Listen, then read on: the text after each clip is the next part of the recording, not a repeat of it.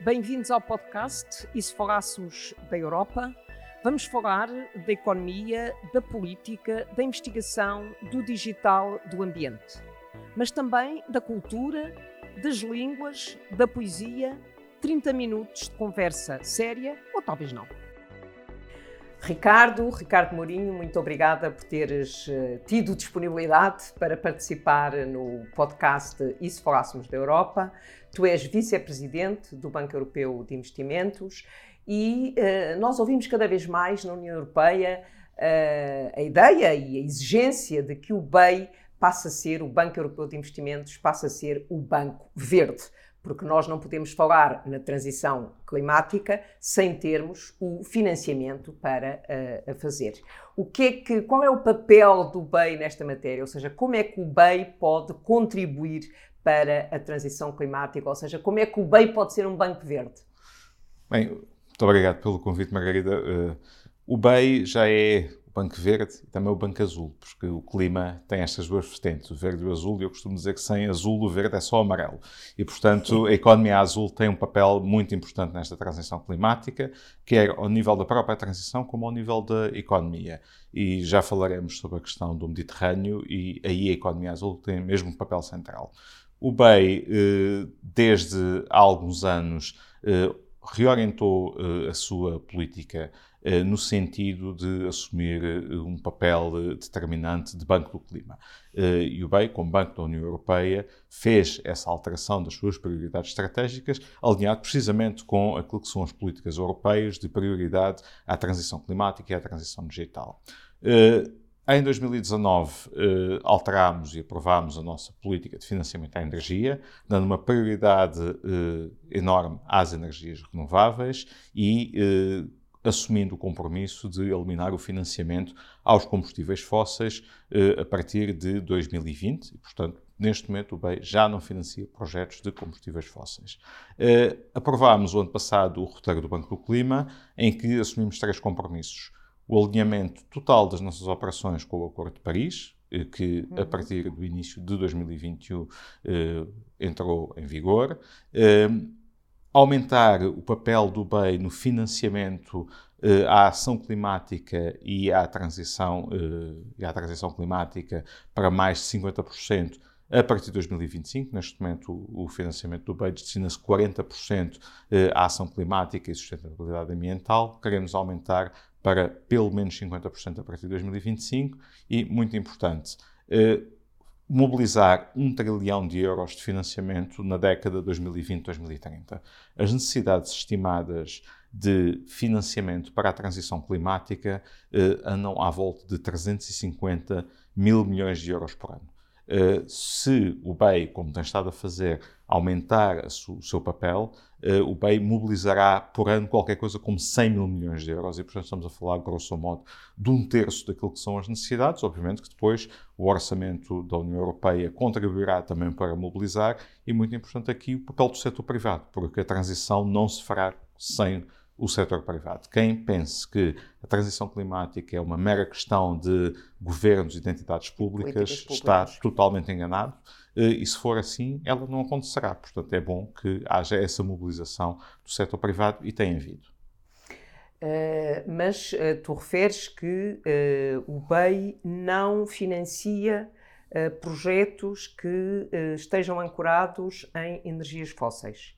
Mas também tens o outro lado, ou seja, na mobilização de recursos, terem carteiras uh, terem uh, carteiras que uh, sejam, digamos, apoiadas na prática em energias fósseis, que ainda hoje nos mercados financeiros têm um peso significativo. Portanto, significa que vocês têm também aí essa preocupação. É uma discussão que também temos tido com o Banco Central uh, Europeu, é que uh, não basta essa, digamos, a ambição desse lado, portanto, do lado do financiamento dos projetos, mas também no que diz respeito a, a terem carteiras que possam estar assentes em, a, em energias fósseis, às vezes simuladas. Uh, há aqui uma questão fundamental em toda a transição, que é a discussão sobre uh, o que é verde. A taxonomia verde europeia desempenha um papel absolutamente fundamental. A Europa assumiu essa liderança uh, e está à altura dessa liderança e tem que a afirmar. Para que seja de acordo com o que assumiu, o primeiro continente verde em 2050 a atingir a neutralidade carbónica. Obviamente que todo este processo é uma transição eh, e, como disse, desde 2020 eh, o BEI deixou de apoiar eh, projetos assentes em combustíveis fósseis. Obviamente que há um conjunto de projetos que estavam já na carteira do BEI anteriores. Certo. E esses projetos, o BEI, honra os compromissos que assumiu eh, e, portanto, eles eh, chegarão ao seu término eh, e, chegando ao seu término, continuarão a ser feitos experimentos.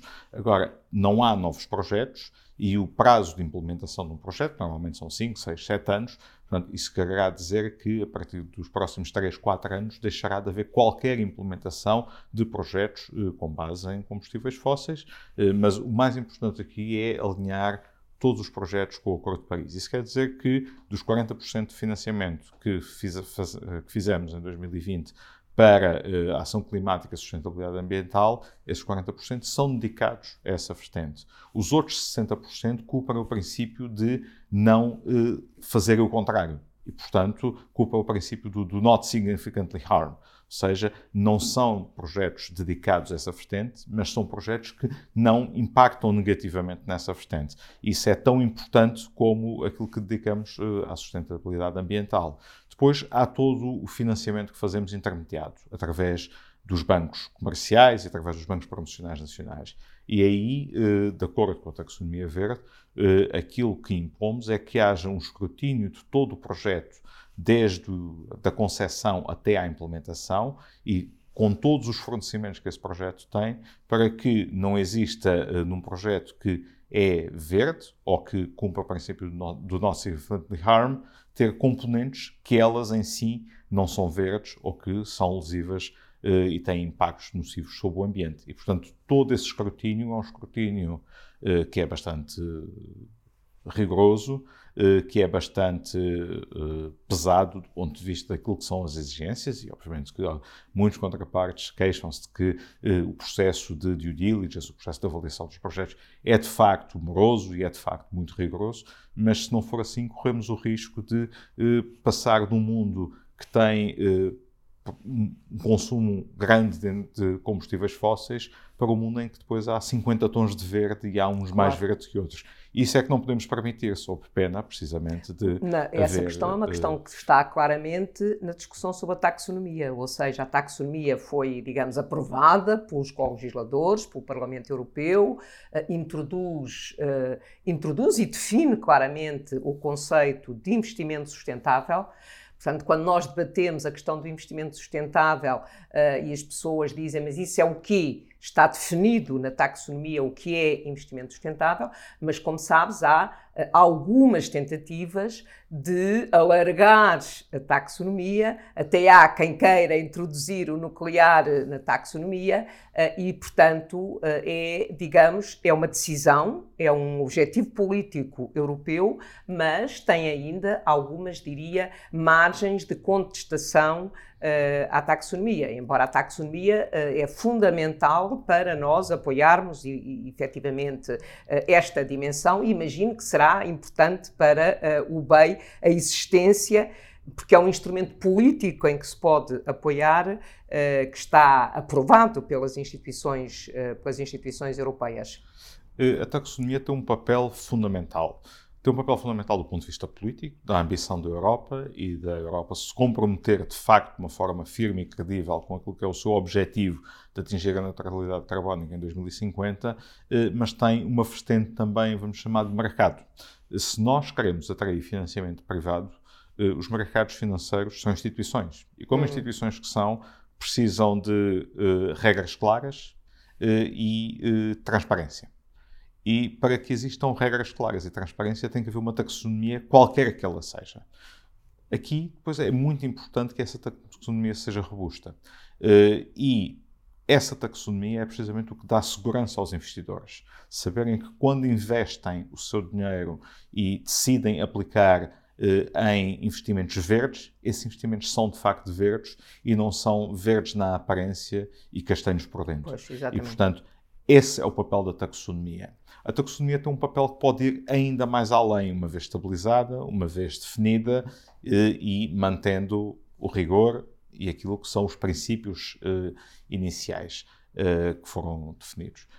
e que tem que ver com a forma como a própria Europa olha para o investimento público. E nesse aspecto, a taxonomia pode ser um ativo muito importante para, na discussão que vai existir no próximo ano sobre uh, a questão da governação económica e das regras fiscais, podermos uh, dar um tratamento positivo, um tratamento uh, mais favorável àquilo que sejam os investimentos necessários para a descarbonização. Hum, isso é fundamental e podemos já passar para esse ponto, ou seja, uh, efetivamente o conceito de investimento sustentável, que está claramente definido na, na taxonomia, uh, é, uh, digamos, uh, um elemento muito importante na definição, na revisão das regras de governação económica. Tu, como secretário de Estado, lidaste com as regras de governação económica e sentiste, digamos, as vantagens e os limites das regras de governação económica que hoje uh, existem.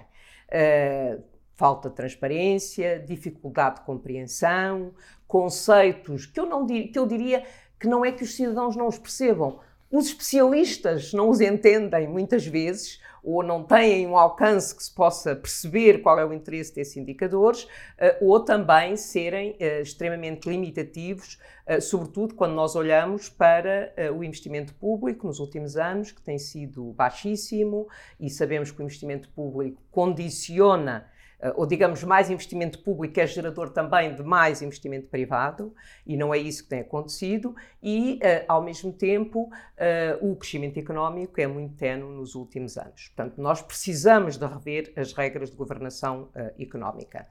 Do teu ponto de vista, o que é que tem que mudar mesmo? Uh, evidentemente que elas têm que ser mais transparentes, mais democráticas, com maior apropriação por parte dos países, dos governos, dos Estados, mas o que é que tem que mudar mesmo? A dívida, o déficit, o que é que tem que mudar mesmo? Bem, uh, a questão que depois dava para estarmos aqui a falar Exatamente. durante várias horas. Uh, mas, começando pelas regras em si. as regras com que eu convivi durante o período em que tive funções governativas são complexas. Eh, são regras de difícil aplicação de facto uh, e em que uh, é difícil ter previsibilidade sobre essas regras. é uma discussão longa.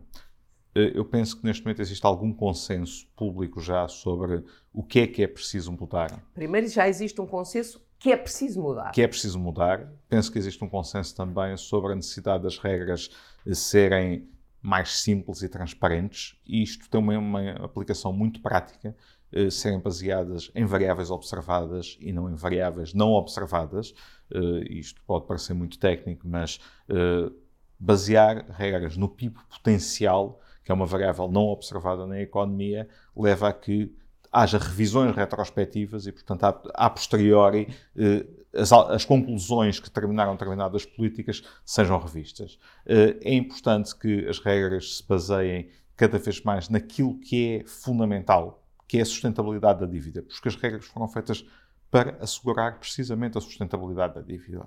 E não... Foram feitas numa altura em que as taxas de juros rondavam os 20%, em Maastricht. Hoje as taxas de juros são significativamente diferentes foram feitas, e aí estamos a falar já da calibração das regras. Agora, a questão fundamental aqui é assegurar a sustentabilidade da dívida. E aí também não nos enganemos. Se não existirem regras, eh, a regra será a disciplina de mercado. E a disciplina de mercado, como vimos na crise anterior, é bastante violenta. Passa de não haver problema nenhum para haver um problema gigantesco. E aquilo que fizemos na anterior crise, ou que foi feito na anterior crise, foi algo que correu muito mal.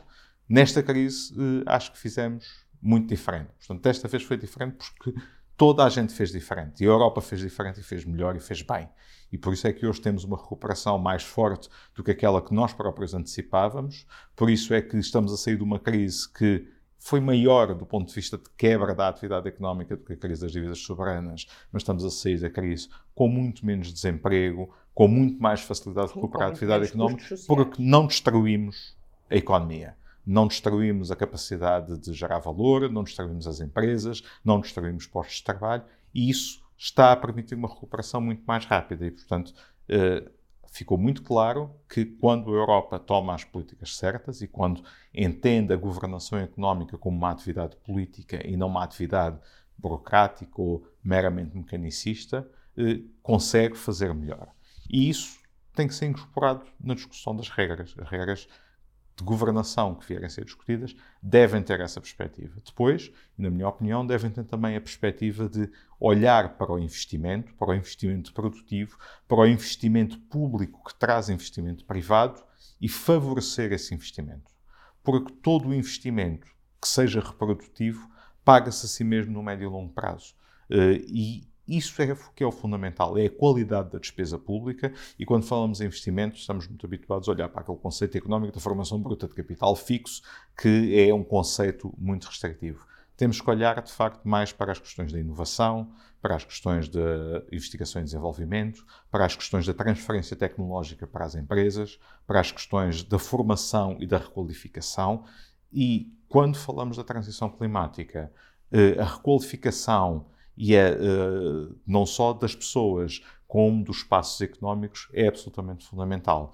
Uh, e aí a Europa, e Sim, bem, avançou no sentido de pôr em prática o mecanismo para a transição justa. O BEI uh, tem um papel importante, é o parceiro da Comissão Europeia para a implementação da Public Sector Loan Facility, portanto, os empréstimos às regiões e aos, às autoridades nacionais, regionais e locais para a requalificação daquelas, regi daquelas regiões onde a transição é mais impactante, porque a questão mais dependente de combustíveis fósseis. Sim, por exemplo, quando fecha uma zona de carvão, uma mina de carvão, carvão, nessa região, evidentemente que há um impacto brutal, brutal. na economia dessa região. Sim, e, e, essa região tem que ser apoiada e tem que ser tratada diferentemente de uma região que tem um parque tecnológico, é uma região tecnológica, e que não tem esse impacto. Porque se não tratarmos essas regiões e não requalificarmos essas pessoas, não requalificarmos esse tecido económico, então o que vamos gerar é um conjunto de pessoas vencidas, de pessoas que ficam para trás eh, e de pessoas que vão resistir à própria transição. E no mundo que vivemos hoje, eh, pessoas desiludidas, pessoas que ficam para trás, que percebem que têm as suas vidas irremediavelmente destruídas ou afetadas, junto com aquilo que são os interesses uh, daquilo que é o setor de oil and gas, o setor dos combustíveis fósseis, e que, obviamente, que é afetado e quer continuar a sua atividade, uh, a junção desses dois vai levar a uma, uma oposição à transição que uh, a vai destruir. E, portanto, temos que fazer... Destrói a transição e destrói a democracia e a política. E a política. São mobilizados, são gente potencialmente mobilizável para projetos políticos uh, uh, não democráticos e de forte uh, contestação. Eu agora gostava de passar para um outro tema. Tu falaste logo no início que uh, o BEI é o Banco Verde, mas também é o Banco Azul, porque o Banco Azul, digamos, a dimensão da economia azul, faz parte da transição climática. Uma das áreas onde vocês têm, o BEI tem estado a trabalhar, particularmente, é na zona do Mediterrâneo. Uh, tivemos oportunidade de ouvir como convidado na Assembleia Parlamentar da União para o Mediterrâneo, em que explicaste qual é a ação do BEI uh, apoiar projetos, projetos de transição energética, por exemplo, na região do Mediterrâneo, uh, e que, normalmente são projetos extremamente exigentes.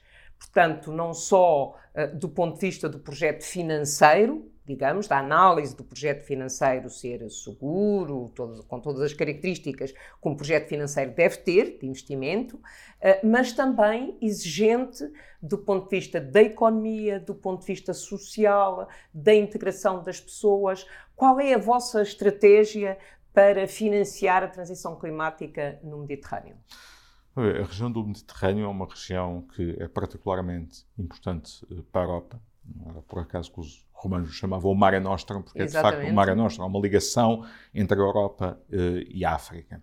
Uh, o BEI tem uh, uma vocação uh, de banco de desenvolvimento e assumimos essa vocação e estamos uh, a trabalhar no sentido, precisamente, de cada vez mais podermos ser também um braço financeiro da Europa fora da Europa.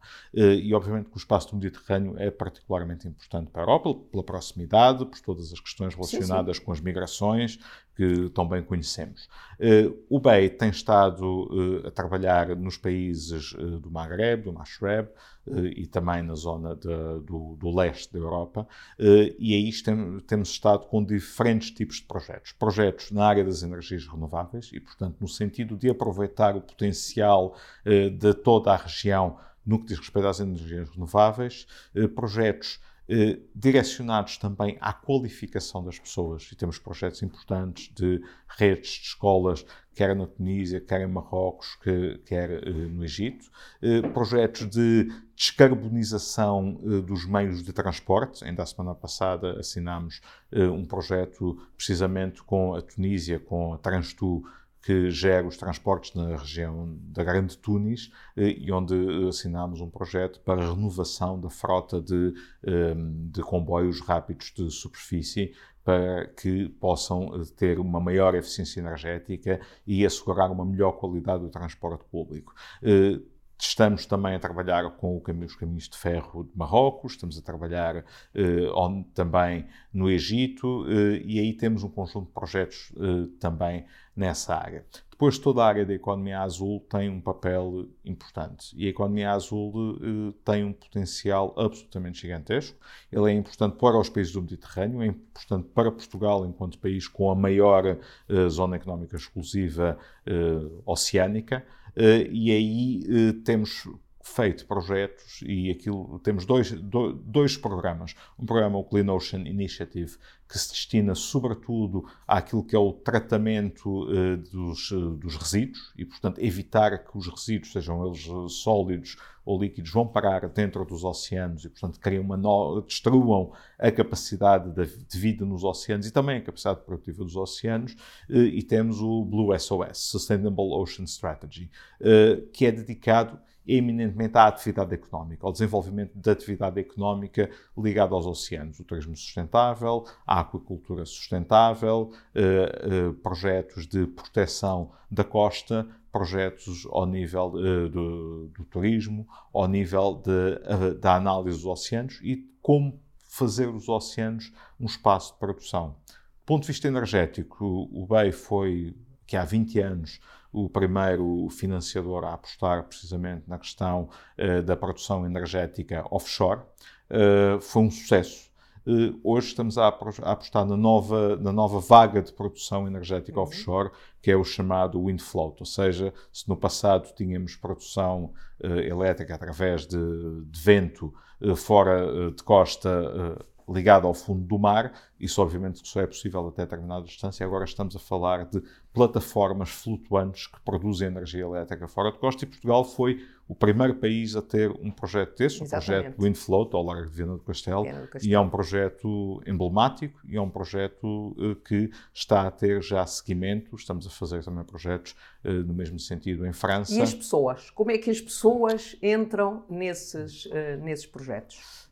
As Como é que a preocupação social entra nesses projetos? O BEI tem toda a avaliação e foi um dos documentos que estamos neste momento a discutir, é precisamente a, a atualização da, da, do nosso quadro uh, de avaliação de projetos no que diz respeito precisamente à questão ambiental, mas também à questão social.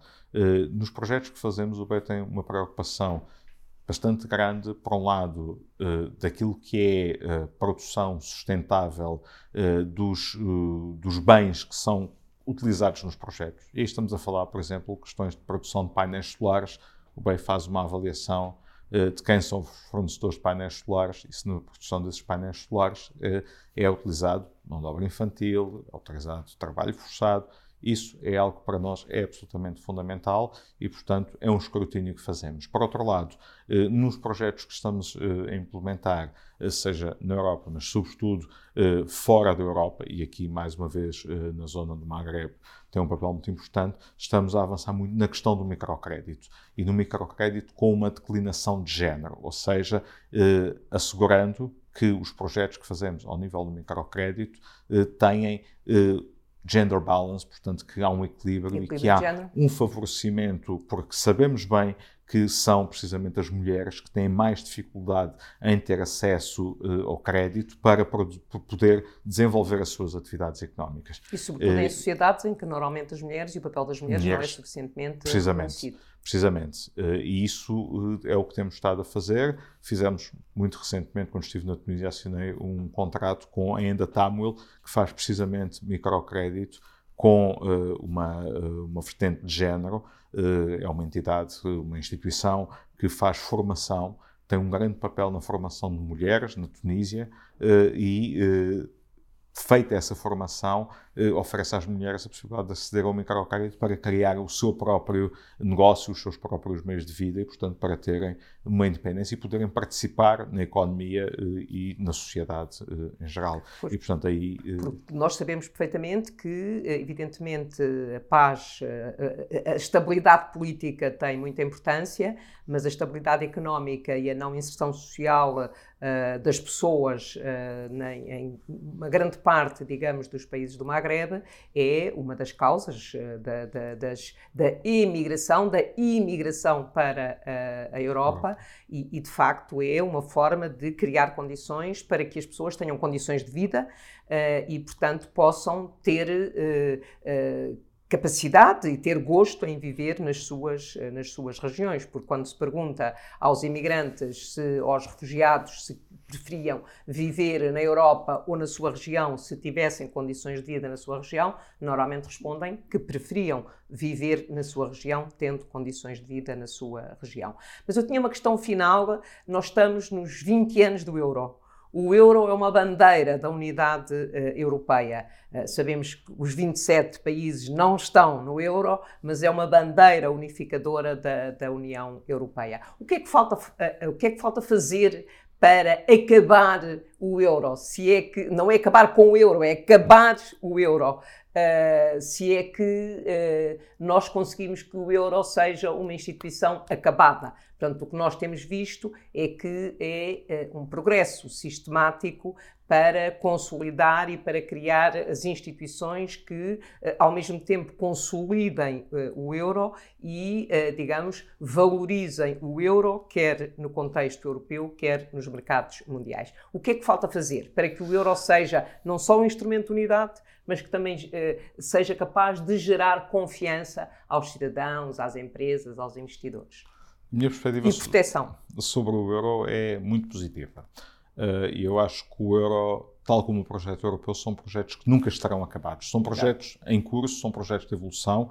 Nunca tinha sido feito nada pela humanidade de parecido eh, quando nos comparamos com os Estados Unidos, eh, convém lembrarmos de 200 anos e de todo aquilo que os Estados Unidos passaram em termos de guerras, eh, nós não... Não, passamos, não precisámos não, disso para fazer. Nós, depois de uma guerra, decidimos fazer isso sem uma guerra. E, portanto, é um projeto em, em construção. Eu acho que o que é que o euro precisa? O euro precisa de ganhar uma dimensão política que não teve na crise das dívidas soberanas, e onde Exatamente. se pôs em causa, inclusivamente, a possibilidade de países abandonarem o euro, e isso teria sido, poderia ter sido o fim do euro, eh, hoje respondemos de forma diferente. O euro tem hoje uma dimensão política. Eh, e se pré-Covid discutíamos o instrumento orçamental para o euro, que começou como uma ideia com uma dimensão e acabou com uma estrutura eh, e com uma dimensão pequena, eh, também foi possível, imediatamente após o Covid, e no espaço de seis meses, criar o plano de, o Fundo de Recuperação e Resiliência. E o Fundo de Recuperação e Resiliência, na estrutura, não é mais do que um instrumento orçamental para a área do euro Exatamente. transposto para uma dimensão que nunca quando se fala na ideia de repetir o fundo que nunca ninguém sonhou que o instrumento orçamental para a área do euro pudesse ter. A dimensão que o Fundo de Recuperação e Resiliência tem é muito, muito além. Aquilo que temos que fazer é executar bem o plano de recuperação e resiliência, perceber que foi uma alteração, uma mutação genética gigantesca na uh, União Europeia. Uh, há dois anos, se falasse num plano destes, Sim. ninguém acreditaria. Não, eu ainda me foi lembro, possível... era, era Mário Centeno, presidente do Eurogrupo, e tu eras membro do Eurogrupo, quando se propôs a criação deste Next Generation EU, do Fundo de Recuperação Sim. e Resiliência.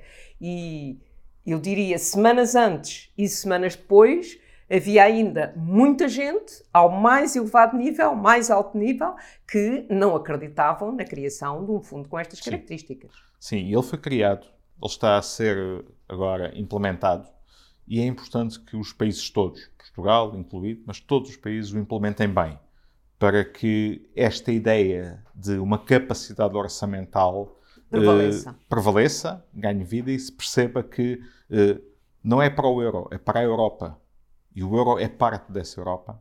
Possa uh, ter uma dimensão política associada à dimensão económica e financeira e constituir-se como espaço e como bloco político, económico, financeiro global, com um papel significativo e com um papel muito importante naquilo que é a disseminação de um conjunto de valores que defendemos eh, e que eh, são eh, importantes e que podemos transmiti-los ao mundo sem os impor, cooperando para que o mundo e o mundo entende que aqueles valores que defendemos da solidariedade, da cooperação entre iguais, são os valores que permitem precisamente avançar não só na transição energética, como naquilo que é um mundo mais justo e mais solidário. Muito obrigada, Ricardo. Muito obrigada por ter estado no E se falássemos da, da, da, Europa. Teríamos ainda muitas eh, questões para discutir, mas sobre esta última, este último ponto só gostava de dizer o seguinte: eu acho que nós temos que ter um grande, uma grande exigência e um grande rigor para que o Next Generation EU, o Fundo de Recuperação e Resiliência, seja um sucesso é a única forma de nós assegurarmos que ele se pode transformar num instrumento uh, permanente. Muito obrigada. Muito obrigado.